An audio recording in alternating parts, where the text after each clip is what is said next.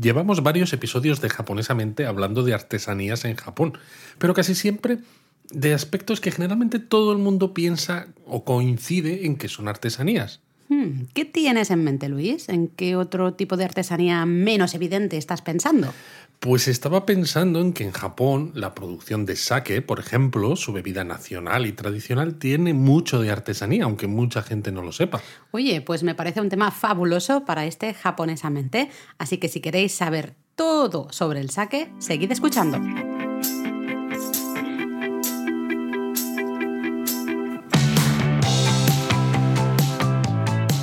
Bienvenidos a Japonesamente. Un podcast sobre cultura japonesa de Lexus producido por Japonismo.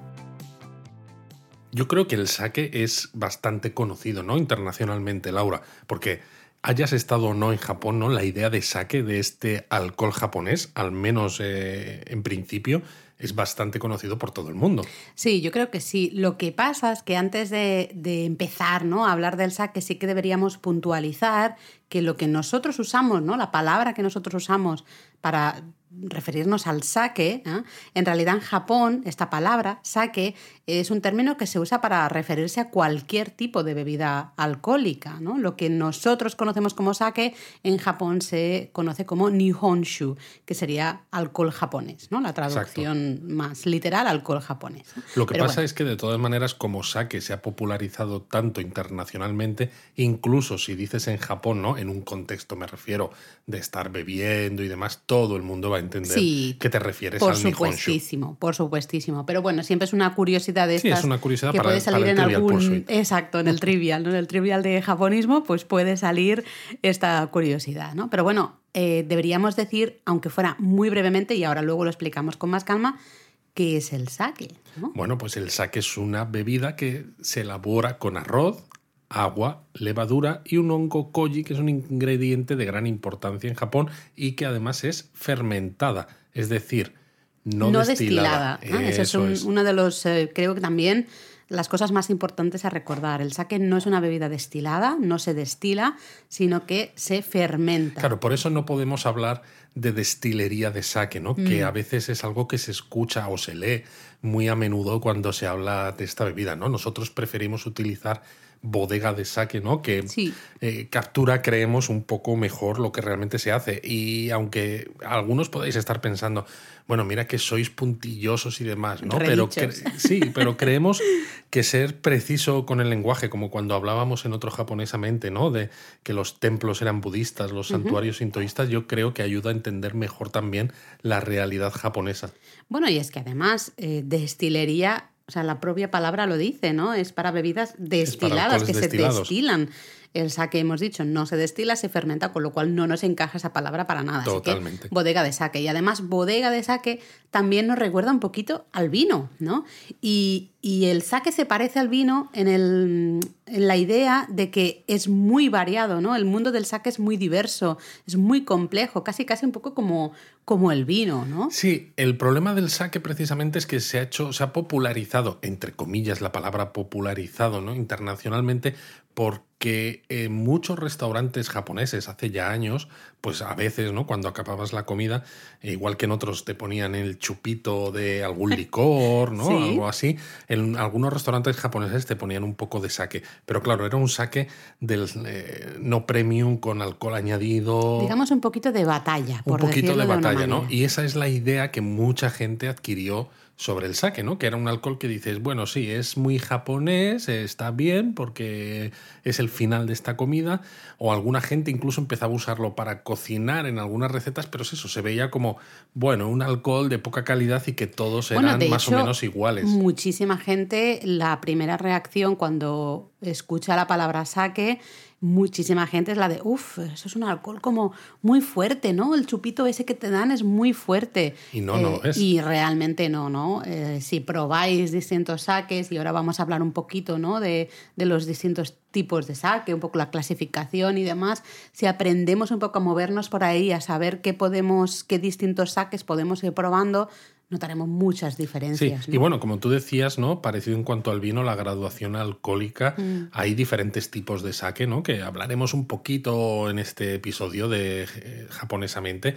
pero puede estar eso, entre los 15, en algunos casos, eh, a lo mejor 18 grados, ¿no? Pero lo más normal es que sea parecido a un vino. Exactamente, y hay algunos, pues eso, como muy, al final muy suaves, ¿no? Y muy, Lo digo también porque los destilados, ¿no? volviendo a incidir en ese tema de los destilados, pues una ginebra, un whisky, etcétera, ¿no? Pues están en torno al 40, 40 y tantos por ciento de, alcohol, ¿no? Que, que cambia muchísimo. Y es eso, los saques los hay de muchos tipos diferentes porque bueno, depende mucho de los ingredientes que utilizas, aunque ya hemos dicho que son relativamente pocos. Son muy poquitos, ahora también los, los veremos, pero hay mucho ahí a jugar, ¿no? Sí, se puede jugar justamente creo que también la introducción que hemos hecho, ¿no? Siempre hacemos esta introducción un poquito más de, broma, digamos, eh, pero tú decías artesanía, ¿no? Realmente ahí se ve la artesanía en la elaboración del saque, ¿no? La persona que es la que decide, ¿no? Toma un montón de decisiones con muy pocos ingredientes, puede tomar muchas decisiones que hace que el saque pueda salir de muchas maneras diferentes, ¿no? Esa es la parte un poco de, artesanía mm, de, la, del saque, ¿no? De la elaboración del saque. Creo que estaría bien hablarlo un poquito. Pero ¿te parece si antes de empezar a hablar pues un poco de los ingredientes, la elaboración y así un poco los eh, tipos ¿no? de saque, la producción, todo, este, eh, todo esto, hablemos un poquito de la historia del Hombre, sí, siempre conviene, ¿no? Cuando estamos hablando. nos ponemos en contexto, ¿no? Exacto, de algo muy típico de un país como Japón, ¿no? Pues ver de dónde viene. Y el sake, lo que se piensa, lo que se cree, es que se originó en el periodo Yayoi japonés, es decir, hace unos 2000 años más o menos, que es en el momento en el que se introduce el arroz como cultivo en Japón, o bueno, en lo que eran las islas japonesas entonces, porque no existía Japón como tal, ¿no? Como concepto. Entonces, desde entonces, cada periodo histórico japonés ¿no? ha dejado su huella en la, en la bebida y la ha moldeado ¿no? hasta convertirla en lo que es el sake actual. De hecho, en el Nihon Shoki, que es el segundo libro más antiguo de la historia de Japón, eh, fue publicado en el año 720, ya se encuentra registrada ¿no? el término sake, la palabra sake. ¿no? Sí. Eh, sí que es verdad que en el pasado se usaba el sake como ofrenda a los dioses, porque claro, estamos hablando de una bebida que está realizada con arroz, ¿no? Entonces era muy importante para los dioses relacionados con la cosecha. Hay que pensar Que, que, hoy en día el arroz es un, eh, es un consumo, es algo de consumo mayoritario diario, diario frecuente. pero entonces el, arroz era un bien preciado, ¿no? casi, Entonces, claro, como con cualquier cosa de lujo, pues aparte de, ¿no? Pues para la corte y demás, pues también se piensa para temas religiosos. Claro, de hecho hay muchos estudios ¿no? que enlazan mucho el sake y el arroz eh, con las deidades sintoístas ¿no? de, la religión autóctona de Japón. Esto daría para otro episodio, no nos vamos a, meter ahí. Pero bueno, ese sake, ese primer sake, por decirlo de una manera, se conocía como doburoku y se caracterizaba por ser bastante turbio, ¿no? porque es muy sin filtrar realmente. Sobre todo por lo que hemos dicho de que el arroz era un bien preciado, entonces no se podían permitir al hacer saque echar a perder el que hubiera sobrado al filtrar la bebida, ¿no? Por eso eh, las características de este doburoku era que el saque tenía trozos sólidos de arroz. Y lo que es curioso además es que en, último, en los últimos años eh, se ha vuelto a poner de moda, en, de moda entre comillas, ¿no? Algunos productores de sake han vuelto a producir sake de este estilo y, por ejemplo, incluso en Europa, eh, sé que hay bodegas de sake en Francia, me parece, que producen algún doburoku, ¿no? Que para los que son un poco más entendidos y quieren probar otros tipos de sake, pues no necesitan ni siquiera irse a Japón para conseguirlos, ¿no? Pero bueno, si vas a Japón, por ejemplo, en Shirakawa-go, la aldea histórica de Shirakawa-go, que es Patrimonio de la Humanidad por la UNESCO, ahí hay un festival dedicado justamente a este, este tipo de sake, ¿no? Al Doburoku, y donde podéis probar este curioso sake, ¿no? Que es tan turbio, tan, pues claro, sin filtrar. Te encuentras ahí los, los trocitos del arroz. Es que casi es un sake que casi se mastica más que se bebe. son unas gachas muy líquidas, pero como una especie de gachas, ¿no? Un poco, es, es curioso. También hay que hablar, ¿no? Cuando hablamos de este contexto histórico, de los procesos modernos de elaboración de sake. Porque, y, pienso en los procesos de pasteurización, ¿no? Por ejemplo, porque estos procesos no los descubrió Pasteur en 1865, que al calentar vino o cerveza a 50-60 grados durante unos minutos antes del embotellado, se evitaba el deterioro. Pero curiosamente, 200 años antes de Pasteur, ¿no? los japoneses estaban utilizando un método que se llama Hi-Ire, que implicaba una pasteurización a baja temperatura, es decir, que ya tenían maneras ¿no? de conseguir que esas bebidas que se estaban produciendo aguantasen más tiempo sin estropearse. Eh, hubo varios procesos ¿no? durante el periodo de Edo, el poder elaborar saque en estaciones más frías, ¿no? luego la fermentación en, tres, pasos. que es muy importante, ¿no? que es la que se utiliza hoy en día. Pero quizá probablemente el periodo Showa, ¿no? es decir, el gran periodo del, del siglo XX, 1926 a 1989, quizás el momento con, en el que hubo más avances, ¿no? como por ejemplo la, la, invención de las máquinas verticales de y eso ayuda, ayudó mucho a la, a la elaboración del sake. También hay que decir que tras la Segunda Guerra Mundial, eh, Japón, claro, pues estaba en una situación muy crítica, sobre todo en los primeros años. Había una escasez de alimentos terrible, entre ellos del arroz. ¿Y qué ocurrió? Pues que se empezó a añadir alcohol destilado al saque para incrementar la producción. Y esto, esto, este momento fue el inicio de la categoría que hoy se conoce como Futsushu o saque normal. Entre comillas, ese normal. Sí, ese normal entre comillas, es decir, saque no premium, ¿no? De hecho, hasta 1992 había una clasificación en tres categorías que había establecido el Ministerio japonés de, de Finanzas. Las categorías eran Tokyu, o la categoría especial, IQ o categoría superior y NIKU o categoría secundaria. Entonces, hasta ese año, en 1992, todo el saque fabricado pertenecía a la categoría secundaria. Y si un fabricante quería que el producto subiera de categoría, tenía que pasar la revisión de un comité. Vale, con lo cual esta categorización realmente no indicaba la calidad al final de un, de un saque, sino que básicamente era una forma de recaudar impuestos. Claro, porque subir de categoría implicaba pues soltar dinero. Así que claro, eh, al final no importaba si lo bueno que fuera, ¿no? Si se clasificaba como categoría secundaria, pues ahí se quedaba. Y... Sobre todo eso, porque como todo se clasificaba inicialmente como secundaria, es si tú no quieres pagar ese extra de dinero, ¿no? De impuestos por subir de categoría, da lo mismo lo bien que lo hayas hecho, vas a seguir en, categoría, categoría secundaria. Lo que pasa que a los fabricantes les venía bien porque evitaban pagar más impuestos. Pero claro, esto dejaba el saque ¿no? en una situación en la que esa categorización no era realmente realista. No servía No servía para identificar ¿no? qué saques son mejores, qué saques son más económicos. De un tipo de otro, exactamente. ¿no? Entonces, justamente 1992 es el punto de inflexión. ¿no? se crea una clasificación que es la que actualmente se encuentra vigente, que se llama Tokutei Meisho eh, y que básicamente garantiza ¿no? la calidad de los ingredientes y la, de la elaboración del saque final. Y también yo creo que lo importante es que estableció una serie de normas para esa clasificación del Exacto, pero más adelante hablaremos un poquito más de, esta clasificación, la Tokutei Meisho, y, y veremos un poquito mm, de qué, de qué manera ¿no? se clasifican los saques actualmente. Pero hecha esta introducción ¿no? histórica, este contexto, creo que es importante, ¿no? Ahora ya sí ponernos a hablar, aunque sea poco por encima, de cuáles son los ingredientes principales para hacer sake y explicarlos un poquito más a fondo, porque claro, ya hemos dicho al principio, ¿no? El sake es una bebida fermentada que se hace con tres ingredientes, el arroz, el agua y el koji, más la adición de la levadura. Bueno, sí serían como cuatro, digamos, ¿eh? pero, eh, pero es eso, ¿no? Básicamente son, es muy poca cosa.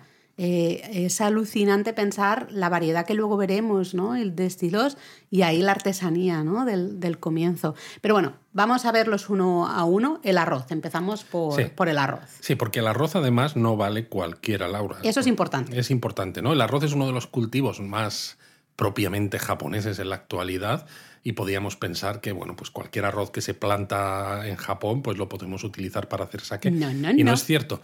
De hecho la designación oficial que recibe el arroz el arroz apto para elaborar sake es shuso kotekimai que de hecho es aproximadamente el 1% de la producción total de arroz en Japón Exacto, solamente un 1%. Y hoy en día existen alrededor de unos 100 tipos de arroz shuso kotekimai, pero cada vez más las bodegas están experimentando con nuevas variedades que no están registradas dentro de estos 100 tipos. Ya tenemos ahí, ¿no? Fijaros, de un ingrediente como es el arroz, que podrías pensar, bueno, tampoco da tantísimo juego, ¿no? Porque si eh, usamos esta variedad, ¿no? La Shuso Kotekimai para, para elaborar el, el sake, pues tampoco muchas variedades no vamos a tener.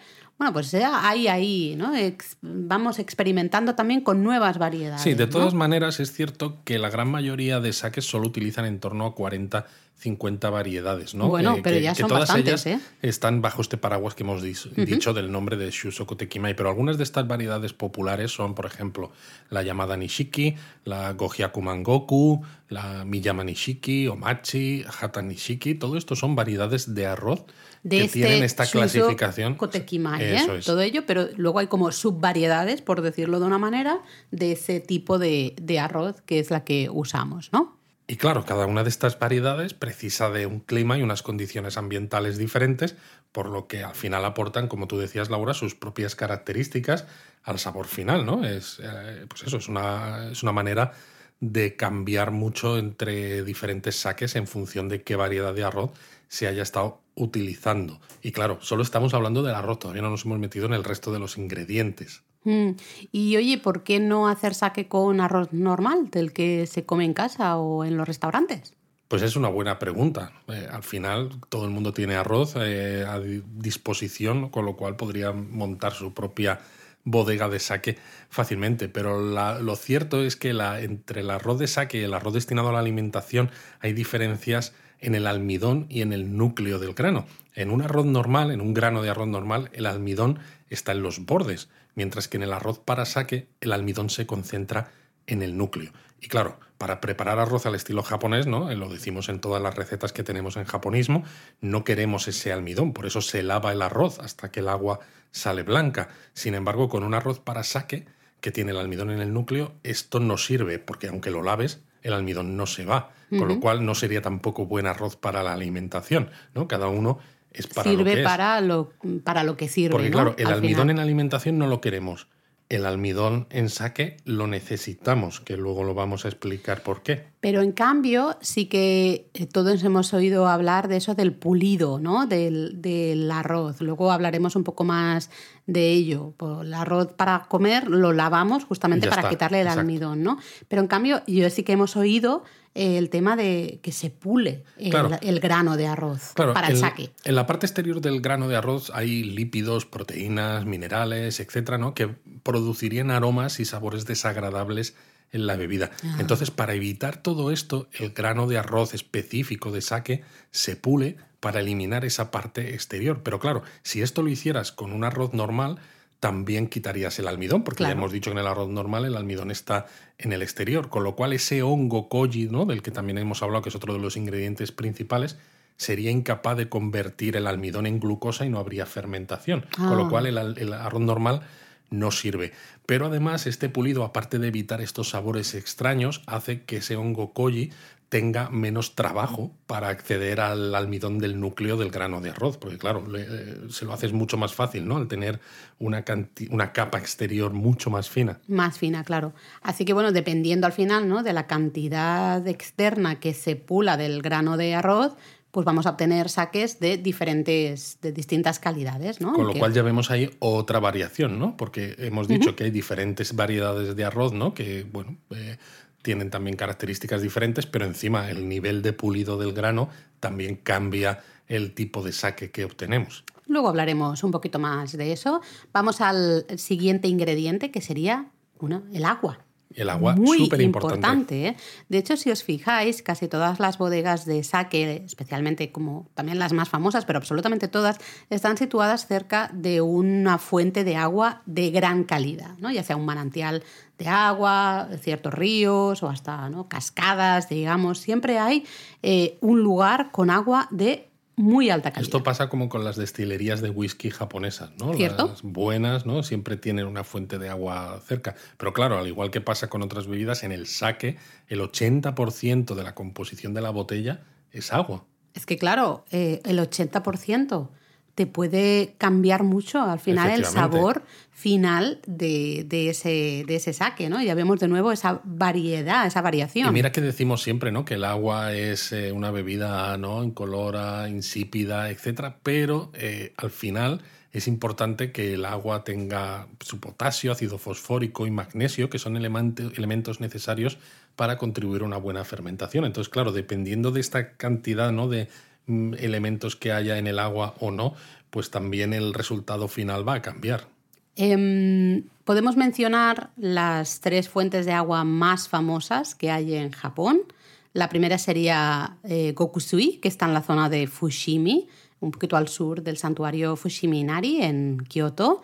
Eh, bueno, Hemos, de hecho, en la web tenemos un, itinerario, ¿no? Justamente eh, visitando esta zona de Fushimi, donde hay unas 40 bodegas, muchas de ellas están abiertas al público y podemos aprender un poco más sobre todo este proceso de fermentación y elaboración del sake. También hay algunas que abren y podemos probar distintos, distintos saques, ¿no? Entonces es un lugar ideal, por ejemplo, después de visitar el santuario Fushimi. Totalmente, pero es que además en esta zona, ¿no? en Fushimi, eh, hay una bodega, Kasakura Kappa Country, que tiene una, una fuente que está abierta al público en la ah, que se puede probar el agua de la zona y se puede comprobar por uno mismo ¿no? esa pureza del agua.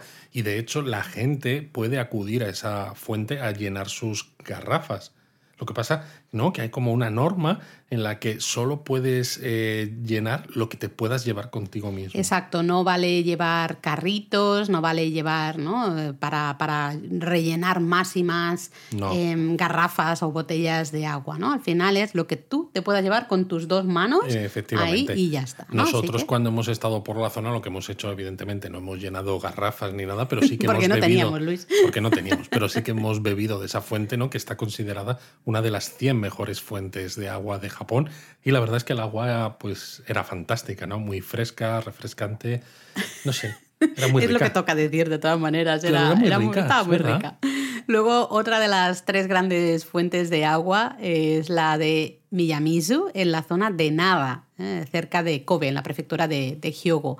Em, de nuevo, también en toda esta zona, eh, a las afueras, ¿no? un poco de Kobe, hay muchísimas bodegas que justamente eh, usan el agua de esta, de esta fuente, ¿no? de Miyamizu. Y luego tenemos la Fukuryusui, que está en la zona del monte Fuji. Porque claro, pensad, ¿no? Toda la lluvia y nieve que cae sobre el Fuji se filtra en el profundo suelo volcánico durante muchos años y claro, pues eso da lugar a unas aguas fantásticas fantásticas. ¿eh? Pero bueno, hemos hablado del arroz, que sí que es un tipo, ¿no? una designación específica de arroz. Hemos hablado del agua, ¿no? la, la importancia de eh, usar agua de gran calidad. Pero bueno, estos son dos ingredientes más o menos conocidos, ¿no? Pero el tercer ingrediente muy importante, básico en la elaboración del sake, es el koji, el que, mucha gente a lo mejor ni siquiera conoce. Pero es un ingrediente además que no solo es básico a la hora de hacer sake, sino que es básico en muchos otros productos japoneses que sí que también son muy conocidos. Como la salsa de soja, el mirin, el miso. De hecho, nosotros comúnmente llamamos el koji como el alma ¿no? de los japoneses. En Japón también se usa mucho este término. Los japoneses están hechos de koji. ¿Eh? Sin el koji no serían japoneses, no existirían los japoneses, ¿no? Casi. Y a ver, no queremos hacer ¿no? de este episodio una clase de química ni demás, pero yo creo que todos más o menos conocemos que las levaduras fermentan los azúcares, ¿no? Convierten el azúcar en alcohol. Y claro, estamos hablando todo el rato del arroz y su almidón, ¿no? Y dices, pero si es que el grano de arroz no tiene azúcar, entonces, ¿cómo conseguimos una bebida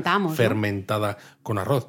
Pues bueno, el arroz específico para sake ya hemos dicho que tiene un núcleo, se llama shimpaku en japonés, que tiene mucho almidón. Y este hongo koji, el koji amarillo, ¿no? que es el inicial, aunque luego se han eh, encontrado, se han producido otros, ¿no? el koji negro, etc., produce enzimas que permiten sacarificar el almidón del arroz, es decir, convertir en azúcar ese almidón. Entonces, claro, cuando tú pones koji, el almidón se convierte en glucosa y habiendo glucosa, las levaduras que se añaden ya pueden hacer su trabajo de fermentación. Ahí veis lo, importante que es el koji en la elaboración del sake, porque es que sin él sería im- imposible Sí, esta sin, él tendrías, pues eso, pues agua con arroz, ¿no? Y de alguna Sí, en todo caso tendrías que hacer un- una producción, una elaboración completamente diferente. Sí, no sería saque, no sería una bebida Exactamente, porque no hay fermentación, ¿no? De ahí que la importancia de este koji, ¿ah? encargado de convertir justamente lo que decías tú, ¿no? El almidón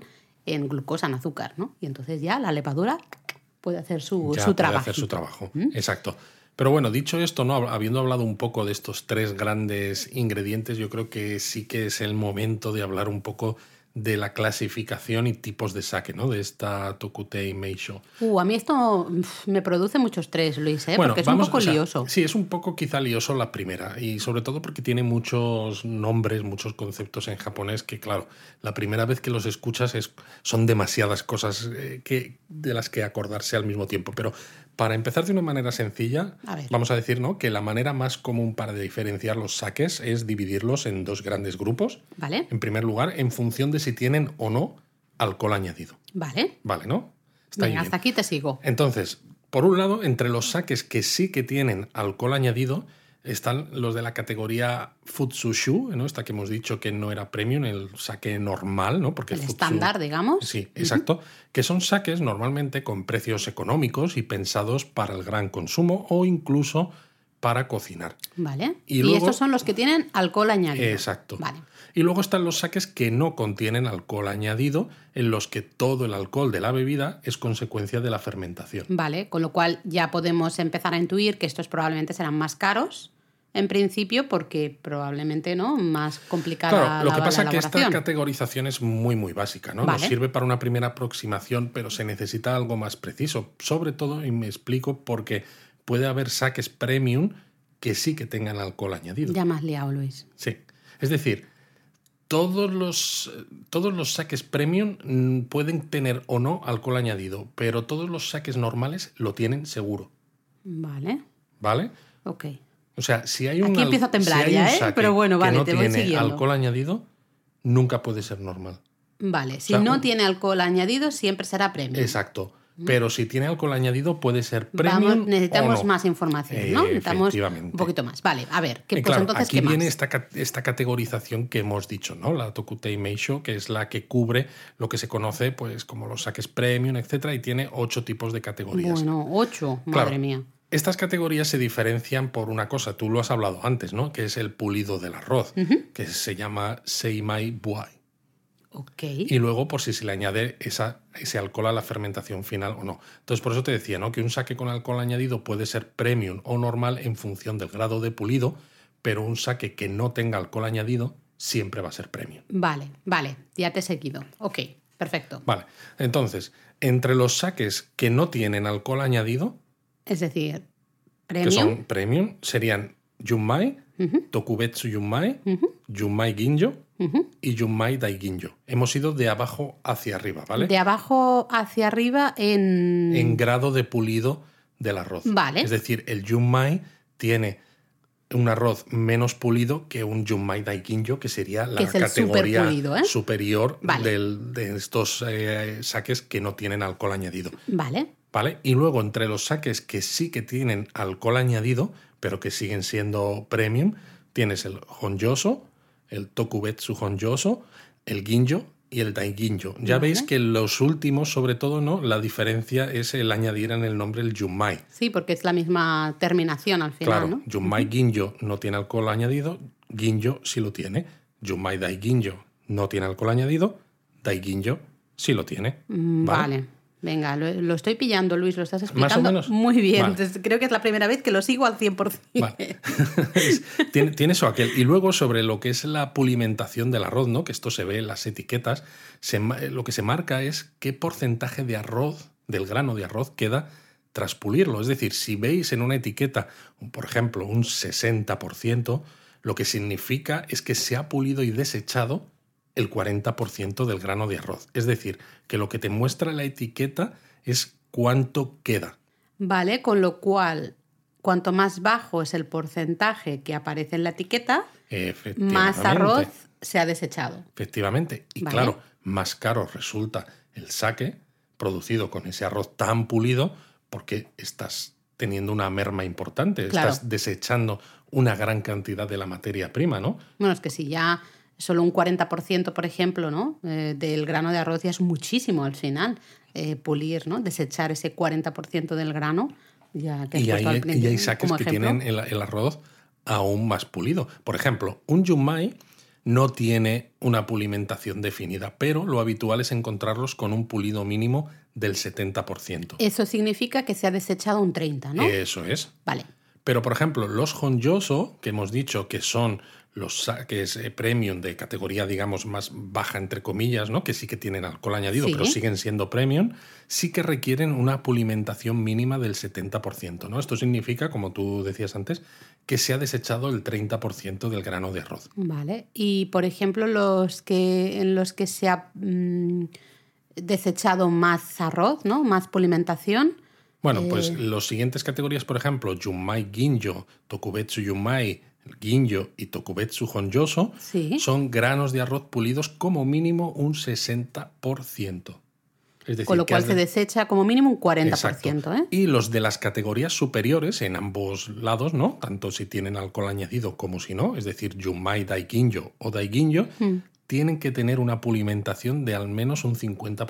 Ostras, es un decir, te quitas la mitad del grano La de arroz. mm. Y estos porcentajes son los mínimos exigidos por el gobierno desde que se creó esta clasificación en 1992. Pero es curioso porque es posible encontrar saques ¿no? de estas categorías más elevadas que tengan porcentajes de pulido aún mayores. Y un ejemplo por- lo tenemos en la bodega Dasai, ¿no? que es de la prefectura de Yamaguchi, que sobre todo es una de las bodegas que más se ha dado a conocer internacionalmente. Sí, en el ¿no? exterior. Y encontramos sus saques en muchos restaurantes japoneses o restaurantes simplemente un poco, un Top. poco, un poco top, ¿no? Fuera de Japón, porque tienen uno de sus saques que usa granos de arroz, Laura, con una pulimentación del 23%.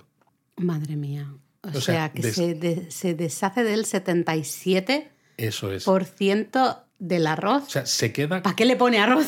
Básicamente, o sea, quitando todo. utilizan granos de arroz y se quedan ante, a la hora de hacer la fermentación con menos de la cuarta parte de lo que tenía ese grano de arroz. Entonces, claro, imagínate, este saque es muy premium y es más caro. eh, ¿no? Claro, Que evidentemente necesitas mucho más Necesitas arroz, mucho más ¿no? arroz, para, claro. para una misma producción. Efectivamente, con lo cual aquí ya empezamos a ver ¿no? que esta idea ¿no? que a veces teníamos hace años ¿no? de que el sake era este licor que nos ponían para un chupito después de la comida, dices, madre mía, si es que hay una variedad aquí impresionante. Variedad en cuanto a sabores, pero también en cuanto a precios, ¿no? Claro, no, claro. no son todos iguales, Claro. ni muchísimo menos. Mm, eh, creo, ya te digo, es la primera vez que me ha quedado 100% claro, así que esperamos que a vosotros también, los que nos estáis O escuchando, sea, no, también lo no tengáis hemos pulido claro. nada tu conocimiento, ¿no? No hemos descartado nada, te ha quedado todo. el Me ha quedado todo. Yo no, yo no pulo nada, yo no desecho. Ahí me quedo. ¿no?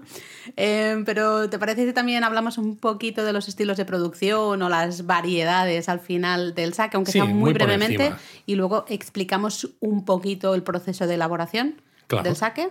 Vale, pues hemos hablado de estas categorías, pero claro, dentro de las categorías se pueden encontrar distintos estilos de producción, Es ¿no? que, Que- fijaros lo que vamos eh, complicando, entre comillas, Claro, la historia. ¿no? Porque un mismo estilo de producción ¿no? puede tener saques de diferentes categorías de estas que hemos hablado. ¿no? Claro. Entonces, claro, la, la variación, la variabilidad es, Enorme. es muy grande. ¿no? Entonces, por ejemplo, tenemos el nigorizake, que Ay, tiene una rico. apariencia así lacticano de textura cremosa debido al prensado especial que recibe el arroz, ¿no?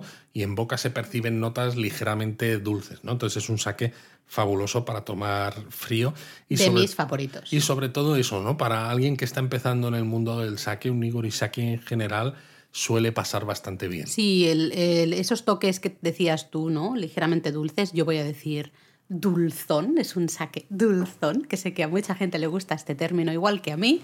Y de verdad, eh, muy fresquito, es Nigori Sake, estoy muy de acuerdo. Para los que no estamos quizá tan puestos en el mundo del sake, es una muy buena introducción, ¿no? Y a partir de ahí podemos ir probando otros tipos, otras variedades, e ir aprendiendo un poco más sobre la variedad, ¿no? Justamente que hay en el, en el mundo del sake. Exacto.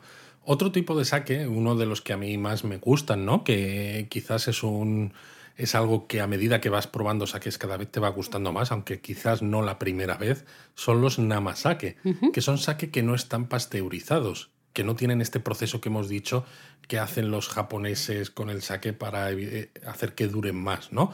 Entonces son saques por lo general más frescos y complejos debido a que mantienen levaduras dentro de la propia botella. Y claro, esto hace que el sabor y el aroma puedan variar mucho en, poco tiempo, ¿no?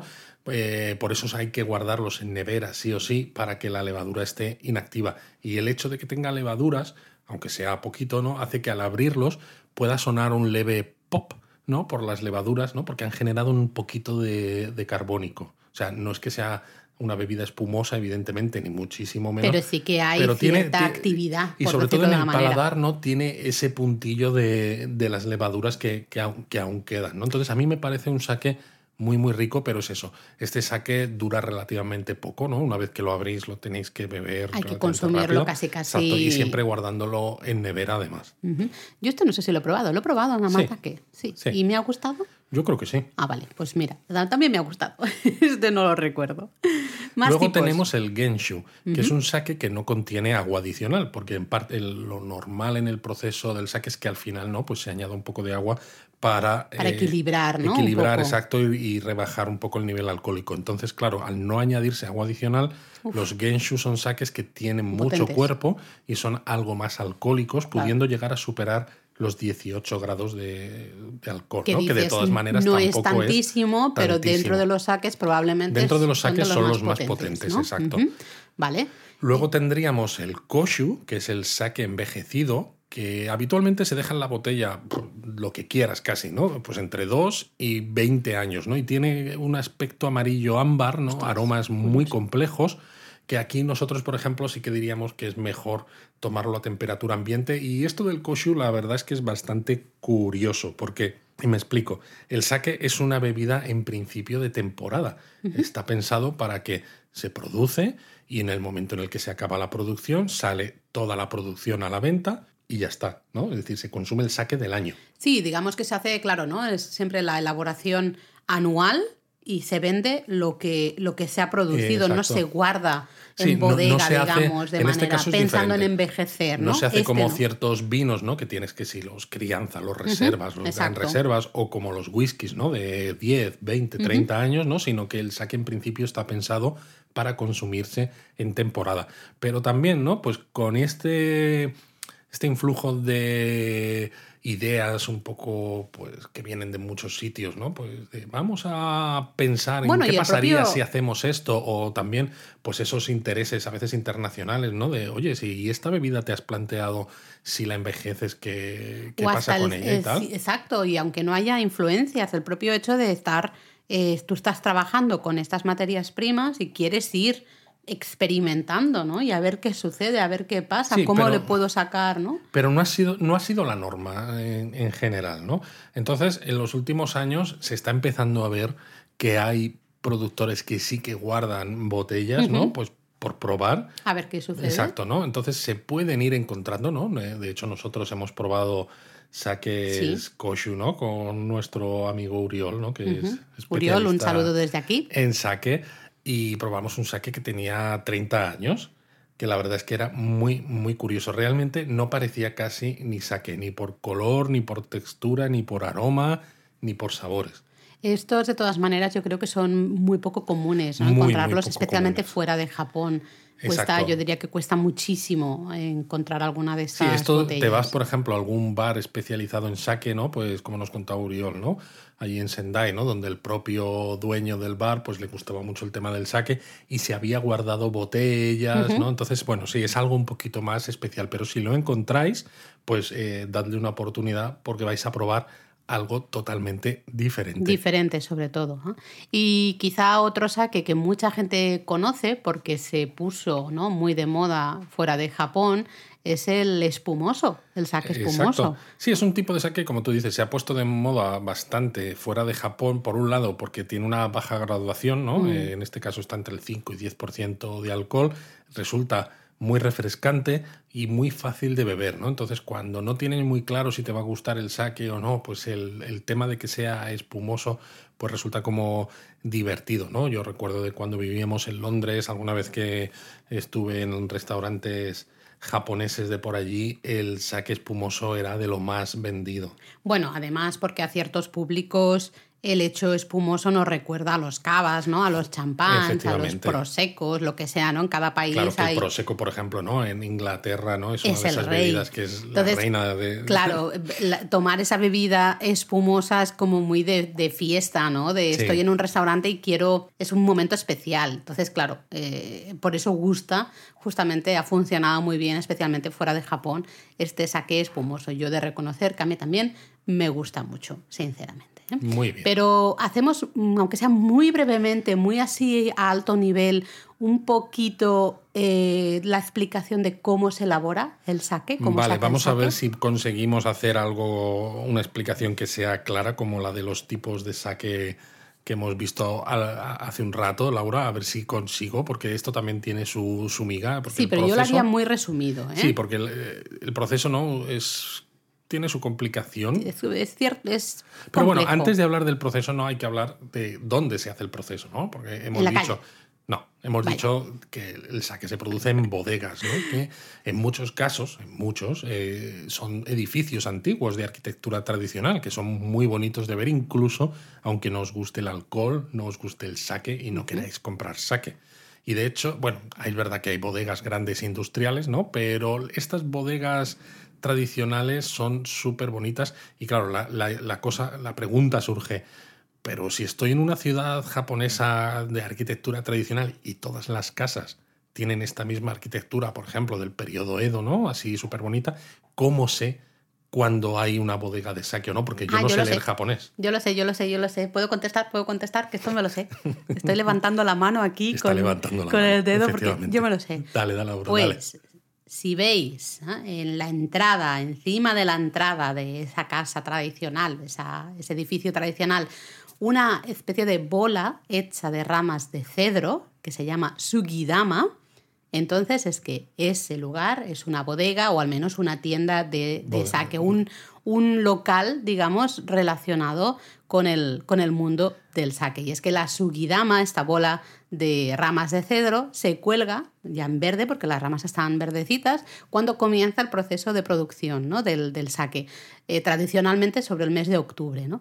Se bueno, deja ahí justo después de la cosecha del arroz. Claro, claro. Entonces se deja ahí, evidentemente las ramas de cedro se van secando, con lo cual la bola sugidama se va volviendo eh, marrón y, y bueno, y ahí sigue hasta el nuevo proceso Bueno, de, de producción. Ahí sigue la bola que se seca completamente más o menos al mismo tiempo que se termina el proceso de producción del saque que viene a ser hacia marzo o abril. Lo que pasa es que por regla general las bodegas mantienen la Exacto. subidama seca colgada hasta que llega el momento de volver a producir, que es cuando la cambian por una nueva bola de ramas de cedro verde, ¿no? Y que se irá secando de nuevo a medida que avanza el proceso de producción. Por eso, cuando veis una bola de estas ramas de cedro, independientemente del color que tenga, colgada de la entrada, tenéis la seguridad de que dentro vais a poder comprar saque, degustar saque, etc. Por ejemplo, muchos de vosotros quizá habéis estado en Takayama o tenéis previsto visitar Takayama en vuestro próximo viaje a Japón, pues en las calles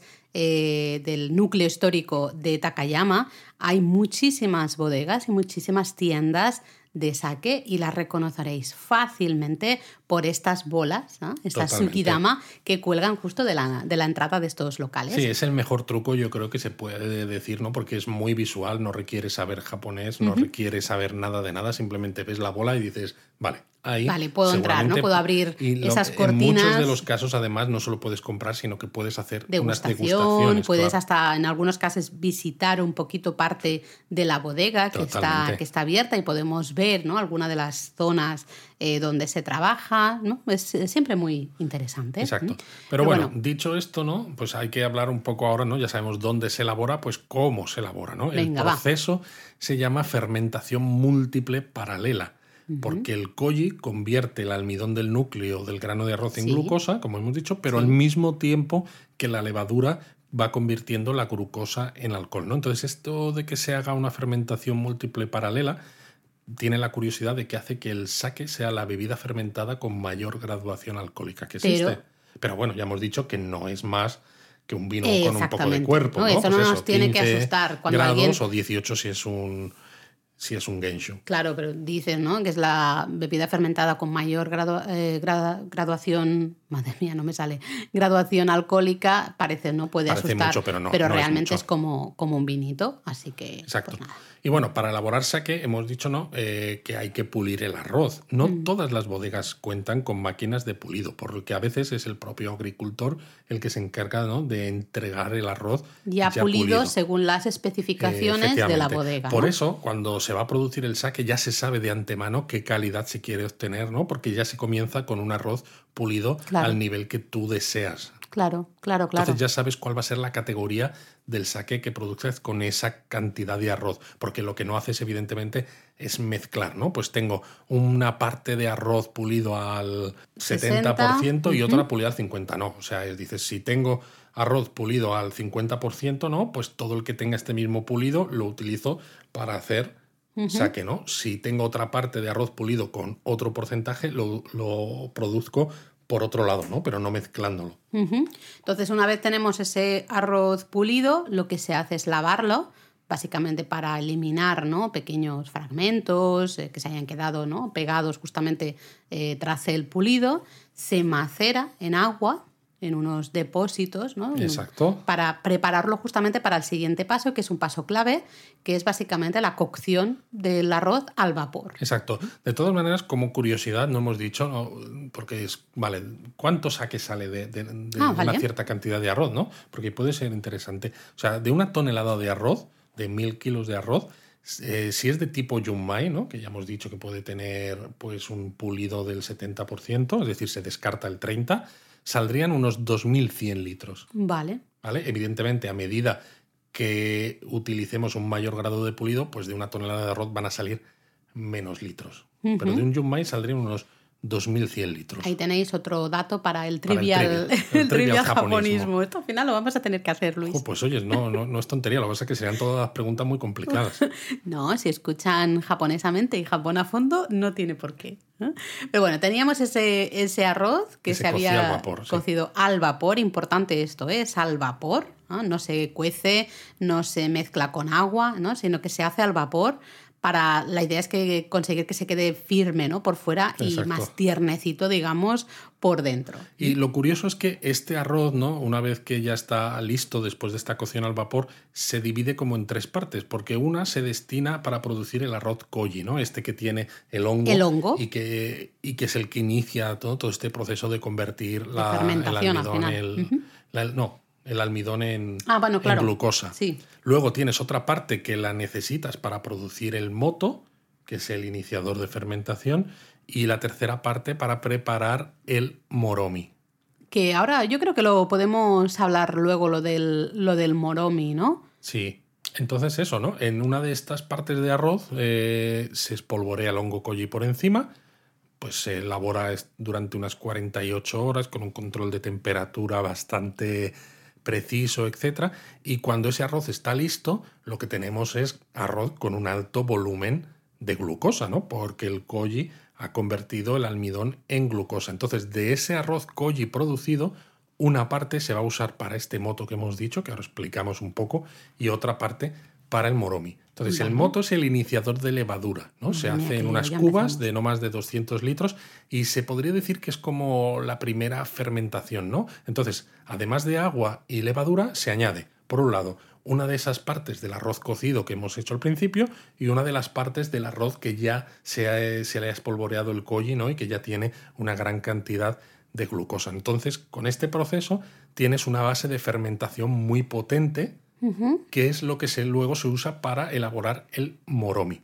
¿no? Lo que haces es transferir este moto a una cuba pues, grande, aquí se le añade la tercera parte de ese arroz al vapor, del principio, la otra parte del arroz koji ¿no? que habíamos preparado, Sí. eh, que ya tiene mucha glucosa, y se añade El agua. agua.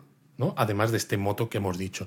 Entonces, esto se llama Sandan Jikomi, que se hace en tres pasos, y durante cuatro días se van añadiendo distintos porcentajes de arroz al vapor, arroz koji y agua a este moromi. ¿no? Y entonces esta parte, el moromi, va fermentando entre tres y seis semanas, y cuando acaba la fermentación, el moromi se prensa y se deja reposar el líquido resultante durante unos 10 días antes de proceder a su filtrado.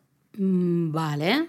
Eh, con lo cual, Claro, vemos ahí muchas mezclas, especialmente en este paso final, ¿no? De, claro, se han ido mezclando diferentes componentes de los que se han ido produciendo. Por eso es una fermentación múltiple paralela, ¿no? Claro. Porque no es hago un paso, me espero a que esté, hago el siguiente, sino que diferentes componentes los vas utilizando y al se van reutilizando, ¿no? Y, también interesante de los porcentajes, ¿no? De arroz eh, claro. el cocido al vapor, el arroz con koji, ¿no? Y ese agua. bueno, lo que decíamos al principio, ¿no? Que eh, justo antes del prensado, ¿no? De este moromi, a algunos saques se les añade una pequeña cantidad de alcohol destilado que rebaja un poco pues, el sabor, eh, realza el aroma, etc. ¿no? Por ejemplo, si tenemos un honjoso, permite un máximo de 120 litros de alcohol destilado por una cada tonelada de arroz. ¿no? Es que no me hago la idea, ya llega un momento que son datos que... Bueno, lo que, lo que quiero decir con esto es que al final está todo muy reglamentado, ¿no? Aunque luego lo que veíamos como con el pulido, ¿no? Aunque hay bodegas que pueden decir, vale, yo tengo unos mínimos marcados por ley, pero luego puedo Pero yo hago... Entonces, juego, ¿no? Con eso al claro, final. entonces si tú quieres hacer honjoso, ¿no? Como mucho puedes poner 120 litros de alcohol añadido destilado por cada tonelada de arroz. Si pusieras más, entonces estarías produciendo futsushu, el sake no premium, independientemente eh, y fíjate, alcohol añadido. independientemente del grado de pulido del arroz. Es decir, que tienes que tener cuidado, porque tú imagínate que te has gastado un dineral, ¿no? En pulir el arroz, Puliendo claro. un arroz muchísimo y luego le añades muchísimo alcohol añadido, y te lo, has lo conviertes en futsushu. O sea, no solo te lo cargas en cuanto te lo a cargas sabor, en, en, no, no, también en, en, tema de la clasificación, que tú te has gastado, entre comillas, un dinero eh, pensando en ese pulido del arroz. y no lo puedes etiquetar cambio- de la manera es. apropiada según ese pulido del arroz. Claro, lo tendrías claro, que etiquetar. Claro. entonces es un, es un problema y hay que tener cuidado. Y luego esta pasteurización ¿no? Eh, al estilo japonés que decíamos que se llamaba higire es el último proceso ¿no? y se suele realizar dos veces. La primera vez después de la filtración y la segunda antes del embotellado, ¿no? Pero ya hemos dicho que algunas variedades de sake, ¿no? Como el namasake, ¿no? Pues no llevan esta pasteurización. Y también decíamos que a veces, para reducir la graduación alcohólica y ajustar sabores, casi siempre se añade agua. Es- Esto es casi siempre. Casi siempre, ¿eh? porque hemos visto alguno, ¿no? Antes también lo hemos comentado. El genshu no, pero exacto. casi siempre sí que se añade agua que deja el contenido alcohólico alrededor de un 15%. De todas El- maneras, si tenéis la posibilidad en Japón de visitar una bodega de sake y os van a contar todos esto, todo este proceso, o lo podéis ver, ¿no? Más o menos en directo, veis la sala, ¿no? Donde está el arroz koji, y cómo esa sala está a 35 grados, ¿no? Una humedad eh, tremenda. Vas viendo todo el proceso y es relativamente un poquito más fácil de comprender que, que dicho aquí, ¿no? En el podcast que siempre cuesta un poquito más hacerse a la idea. Así que os lo recomendamos. Vais a una bodega de sake, aprendéis un poquito más de la elaboración y encima luego pues hacéis así un- una cata de saques y es perfecto, ¿no? No sé. es casi Yo creo que como- sí, que está muy bien. Sí que es curioso, ¿no? Eh, bueno, esperemos que haya quedado un poco más o menos Yo claro el proceso de producción, ¿no? Que al final implica eso, cocer arroz, eh, fermentar una parte, luego se prensa, etcétera, va, pim pam. Pim pam, ya está listo. Exacto. Y, pero claro, como hemos dicho que el saque, ¿no?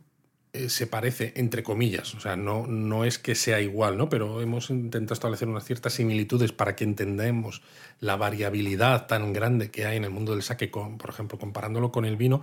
Pero claro, con el mundo del vino sabemos, ¿no? Que existen las denominaciones de origen, por ejemplo, ¿no? En el saque, sin embargo, solo hay cuatro denominaciones de origen, ¿no? Que son Yamagata, Hakusan, Nadagogo y Harima. Y el motivo de que sean tan pocas se debe a que las bodegas inscritas en estas denominaciones solo pueden usar agua y arroz de cada una de estas Claro. regiones. Y claro, muchos productores no creen que esto sea buena idea, porque muchos productores anteponen la materia prima, sea de la región que sea, ¿no? Es si yo quiero hacer un buen saque, quiero tener la libertad de poder utilizar productos de Un otras arroz de prefecturas. allí, el agua a lo mejor de allá. Mm, Quiero también probar diferentes, hasta, ¿no? Diferentes maneras de combinar ¿no? diferentes arroces ¿no? de diferentes regiones, digamos, con diferente agua o lo que sea. Efectivamente. Claro, claro. Y bueno, hay que tener en cuenta que el saque está viviendo un cierto despertar de nuevo, ¿no? El propio gobierno japonés está promocionándolo mucho, ¿no? A través incluso del organismo Jetro, etcétera. Pero es verdad que actualmente el sake se está produciendo en las 47 prefecturas de Japón, cosa que no siempre ha sido así. De hecho, algunas prefecturas se han sumado a producir sake en los últimos años, ¿no? Por este revival, en cierto modo. Pero, eh, bueno, pese a ello, hay entre un 50 y 60% de las regiones japonesas tienen a día de hoy algún estilo de sake que es muy propio. Esto es eh, bastante curioso porque también como, como así apunte o curiosidad o pregunta de trivial, eh, el sake realmente no es la bebida alcohólica más consumida en Japón. No, no, no lo es. De hecho, la bebida más consumida en Japón es la cerveza. Eso es. ¿ah? Y el eh, sake es eso, ¿no? Pues tiene, tiene sus problemas, evidentemente, porque para muchos jóvenes japoneses a veces se ve como una bebida de, viejos casi, ¿no? Eh, pero bueno, el hecho de que... Está cambiando mucho. Exacto, ¿eh? el hecho de que esté también teniendo este interés internacional, etcétera, ¿no? Pues está ayudando a que el saque se entienda un poco mejor mm. y que haya más consumo, porque claro, está sumando no solo los consumidores japoneses, sino los consumidores internacionales, ¿no? También tiene el problema de que el saque en Japón, por ejemplo, incluso el que es premium, no es excesivamente caro. Claro. Eh, sin embargo, el que llega a mercados internacionales, ¿no? Eh, a veces tiene los precios un poquito subidos. Desorbitados. sí, que los precios sean un poco más altos es evidente porque estamos hablando de un producto de importación. Y además un producto alcohólico. Exacto, un producto alcohólico, ¿no? Hay un montón de tasas, etcétera, ¿no? También, claro, tiene que ver el que tampoco es un producto mayoritario, ¿no? Entonces, si tú importaras, ¿no? Eh, miles y miles de litros, evidentemente el precio unitario pues podría ser, podría ser más barato, ¿no? Entonces, claro, como se importan cantidades no demasiado grandes, al final estos distribuidores internacionales eh, ofrecen sus saques a los restaurantes o incluso al consumidor final a precios que casi lo sitúan en un mercado un poco más premium, ¿no? Más de lujo, entre comillas. Claro, por eso es tan frecuente en los últimos años ver restaurantes con estrella Michelin que han incluido saques en sus maridajes de vinos, por ejemplo, porque es eso, ¿no? Parece como que se está asociando que el saque es todo en general una bebida premium cuando independiente. es un error. Exacto, cuando no siempre es una bebida tan premium en cuanto a precio, me refiero. ¿eh? o sea, podemos tener saques buenos que no sean em, excesivamente claro, caros. Te das cuenta justamente eh, viajando por Japón. Podéis viajar por Japón y podéis ir probando los saques de diferentes regiones, de diferentes bodegas, porque al final cada región va a tener ¿no? ciertos sabores característicos, el propio clima ¿no? Eh, afecta a todo el proceso. Bueno, de hecho, eh, si una región japonesa es más fría, ¿no? suele producir saques ligeros y suaves, ¿no? mientras que las más cálidas producen saques con sabores más complejos. Claro, y te das cuenta viajando por Japón y vas probando diferentes saques, encima los combinas ¿no? con la gastronomía local y demás, eh, y te das cuenta que puedes probar saques de altísima calidad ¿no? y de sabores, de perfiles de sabores también muy diferentes a unos precios relativamente decentes, ¿no? Y en cambio... De hecho, además eh, es que además en Japón es eso, es muy común encontrar ¿no? las isakayas o tabernas o incluso bares especializados en los que veréis grandes neveras, ¿no? Que tienen estas botellas grandes de sake, ¿no? No las que compras para el consumo en casa, sino las Ishobin, que son botellas de 1,8 litros eh, y que tienes una variedad brutal, ¿no? Y puedes probar un montón de saques de, pues bueno, de todo el país realmente. Así que hay que, realmente hay que aprovechar de viaje, porque creo que este movimiento del saque eh, fuera de Japón, de posicionarlo como producto un poco más de lujo, ¿no? O más exclusivo, sinceramente creo que es un error y que a largo plazo eso es mi opinión personal, ¿eh? creo que a largo plazo va, les va a salir mal. Bueno, lo que habrá que ver aquí es si realmente el consumo de saque aumenta o no y, sobre todo, si aumenta el consumo de saque, si los precios bajarán, ¿no? Porque como se ha visto a veces en otros mercados, eh, empiezas con unos precios más altos por lo que decíamos, porque es importado, porque es alcohol, porque se importan cantidades no demasiado grandes, pero cuando luego aumenta ¿no? ese consumo, no se bajan los precios, porque dices, ¿para qué los voy a bajar no? si, si me estoy forrando?